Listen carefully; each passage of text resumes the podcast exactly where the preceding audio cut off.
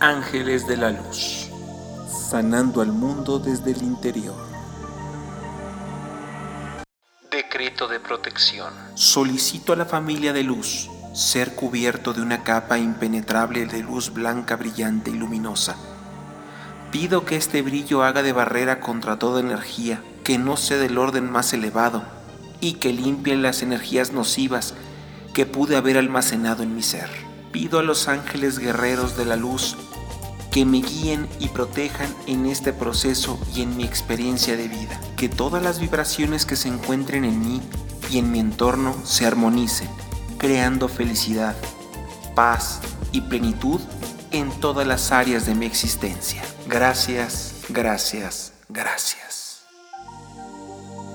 Gracias por escucharnos. Por favor, si te gustó este video, compártelo